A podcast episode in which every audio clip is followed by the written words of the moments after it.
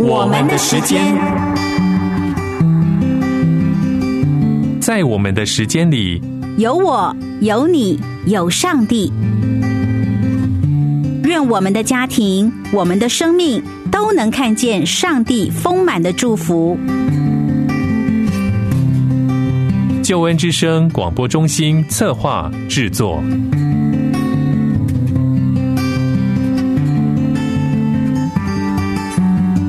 亲爱的朋友，平安，欢迎收听我们的时间，我是何老师。在我们的时间里，和你分享关于家庭婚姻的话题，希望我们的家庭、我们的生命都能从神得到满满的祝福。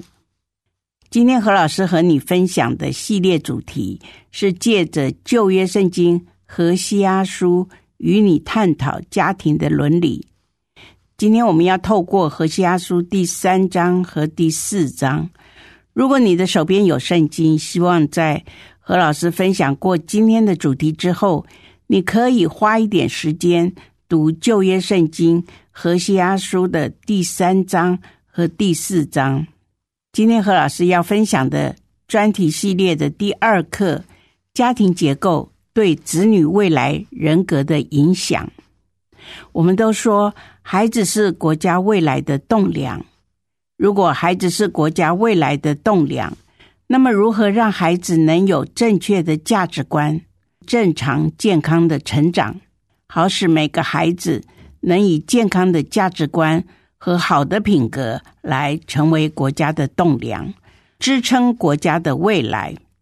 而从圣经的教导告诉我们，每个孩子是神所赐的产业。是宝贝的。如果能在家庭中受到好的教育和引导，未来能够带给国家社会好的影响。因此，家庭结构对子女未来人格的影响是非常的重要的。现在，我们就一起进入今天主题的分享：家庭结构对子女未来人格的影响。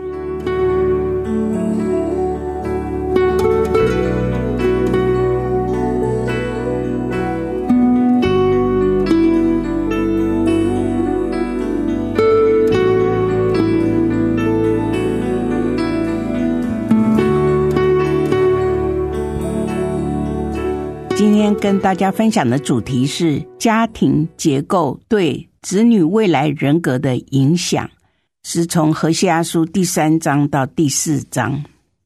一个正常的家庭结构，首先孩子在家庭中要学习到爱与被爱的榜样，这样的孩子成长的过程，心理才是健康的。很多家庭都是独生子或独生女。孩子拥有一切的资源，却不会分享，而对爱有偏差，任何事情都唯我独尊。他们会以为这就是爱，这不是爱，这是占有欲的现象。爱是有得有舍，而且知道牺牲和付出。孩子在成长的过程要有充分的安全感，这样在长大之后。甚至在婚姻里，都是充满了祝福，人际关系是正常的，而且对人才会非常的亲切，也不怕别人会抢夺他所拥有的，这个就是安全感。孩子有学习的空间，愿意接受教导的孩子，自然愿意学习，也愿意接受批评和指教。这样的孩子充满了学习的空间。另外，子女有榜样可以传承，孩子的学习在家庭中比在学校的影响更大。学校教育是知识的传授，也会有同才的压力或者是霸凌，有好的互动，但也有不容易的熬练，因为每个孩子的家庭背景不一样，性格也同样的不一样，好坏的影响。都会产生在家里，孩子在双亲完全的爱中，可以助长他的安全感。这个时代似乎和经济压力有很大的关系，有时候双亲都在拼生活，孩子就必须要交给长辈或者是亲友代为照顾。隔代教养之下，他们的性格都会有一点偏差，尤其长期没有父母的教导和榜样，都会有一些偏差，甚至于过分的溺爱会造成他们在行为上的怪异。孩子在不知不觉当中也会活出家庭的缩影。孩子出自哪种家庭，都会在成长的过程中受到绝对的影响。若是他有一个强势的母亲，就会带来子女性格的异常。我看过母亲太强势，孩子有时候反而变得很软弱，一不小心会成为懦弱的妈宝。反正妈妈会替儿子解决所有的问题，所以他就期待着妈妈替他解决问题。遇到难处就丢给妈妈。女儿也会有两种反应：一种是跟着妈妈很强势，另外一种就变得很懦弱。反正妈妈已经替我做了决定，我也不需要反抗。其实他是不敢反抗，所以。妈妈是家庭中的灵魂人物，需要温柔，不是懦弱。让上帝在家中掌权，成为一个祷告的母亲，随时与主亲近，让神来调整做母亲的个性，为家人守望祷告，不要为家人解决问题，教导儿女如何。为自己负责任，如何为自己解决问题，这是一个母亲的角色所应该做到的。也许最近的社会状况，无论是一些意外，或者是婚姻的挫折，造成许许多多的单亲家庭出现。单亲家庭的孩子在成长的环境里面，未必都是不好的影响。健康的单亲比不健康的双亲对孩子有利。父母亲必须在承担双重的压力之下，先处理情绪的界限和稳定，否则在日常生活当中，过多的压力常常会把孩子作为出气筒。长辈必须要给予孩子正确的性向。若是孩子的性别，不是长辈所期待的，孩子会感觉得到，在成长的过程里面，特别是青春期，孩子的性别取向就会受到影响。这是我们不得不注意，也不得不去关心孩子的性向的一段时间。虽然今天很多的社会会有一些嗯不正常的，嗯或者是合法的。婚姻平权之类的倾向，但是孩子是上帝所赐的产业，我们必须要好好的照顾他们，特别是在个性上面，让他们的养成是正常的。普遍性的人格发展是因着家庭缺乏凝聚力，使得家庭气氛的冷落，各自独立。缺少凝聚力，孩子很容易在外面流连忘返，喜欢逗留在外面，因为他觉得外面的朋友比家里有温暖。这表示家里没有什么吸引他的理由。孩子也许有他的偏差想法，却也是一个真实的挑战。孩子太早向外发展，就会有一些同才的压力。我们要在家庭教育当中加上爱的教导元素。不只是让孩子有对是非对错的真理，更多的是让他们学到分享和饶恕。很多在外伤害的加害人，都是从小内心先受到伤害。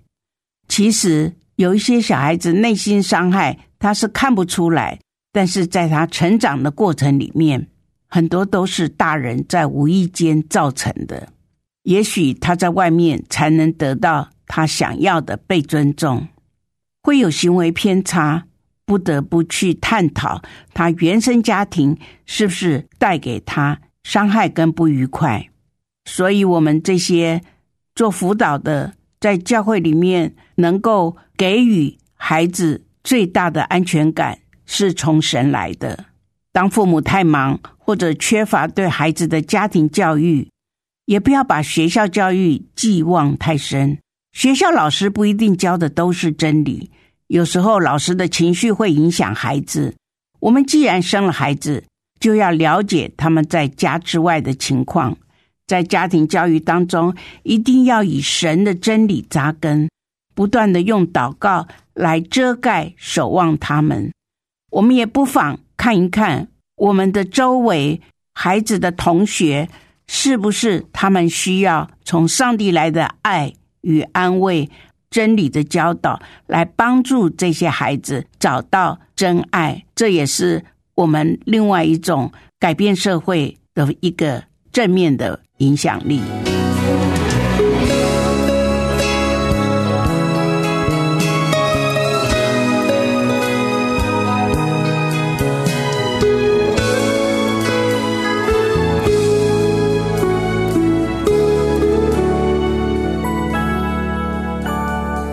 亲爱的朋友，你正在收听的是《我们的时间》，我是何老师。今天何老师在节目中分享的是从何西阿书谈家庭伦理的探讨课程，家庭结构对子女未来人格的影响。绝大多数的父母从孩子出生的那一刻，几乎想要用尽所有的心力来照顾孩子、教育孩子。希望能许孩子一个美好的未来。然而，何老师却认为，当孩子出生的那一刻，也是每一个父母以身作则，成为孩子榜样的开始。家庭是孩子最先接触的环境，而父母是孩子最先接触的人际关系。如何调整家庭结构？如何重整家庭的价值观，让孩子在家庭中除了被爱之外，也能在爱中被引导正确的生活态度？如何爱与被爱？如何享受与分享所拥有的？如何宽容对人？如何学习拥抱人？等等，都要从父母或家中长辈的生活言行中学习。这是我们不能轻忽的。圣经以弗所书六章四节这么说：“你们做父亲的，不要惹儿女的气，只要照着主的教训和警戒教育他们。”箴言二十三章十三节说：“不可不管教孩童，你用杖打他，他必不至于死。”希望你能够用圣经的原则教导家中的孩子。使他们的生命一生不偏差。我们的时间，谢谢你的收听，我们下次节目中再会。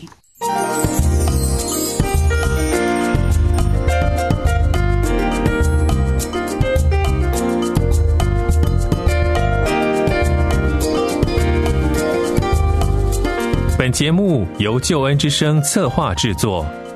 如果你对于节目有什么回应，欢迎你在救恩之声的网站或是良友电台的网站留言。你也可以使用手机下载救恩之声 APP，可以随时随处点选收听救恩之声所制播的优质节目。愿上帝祝福你。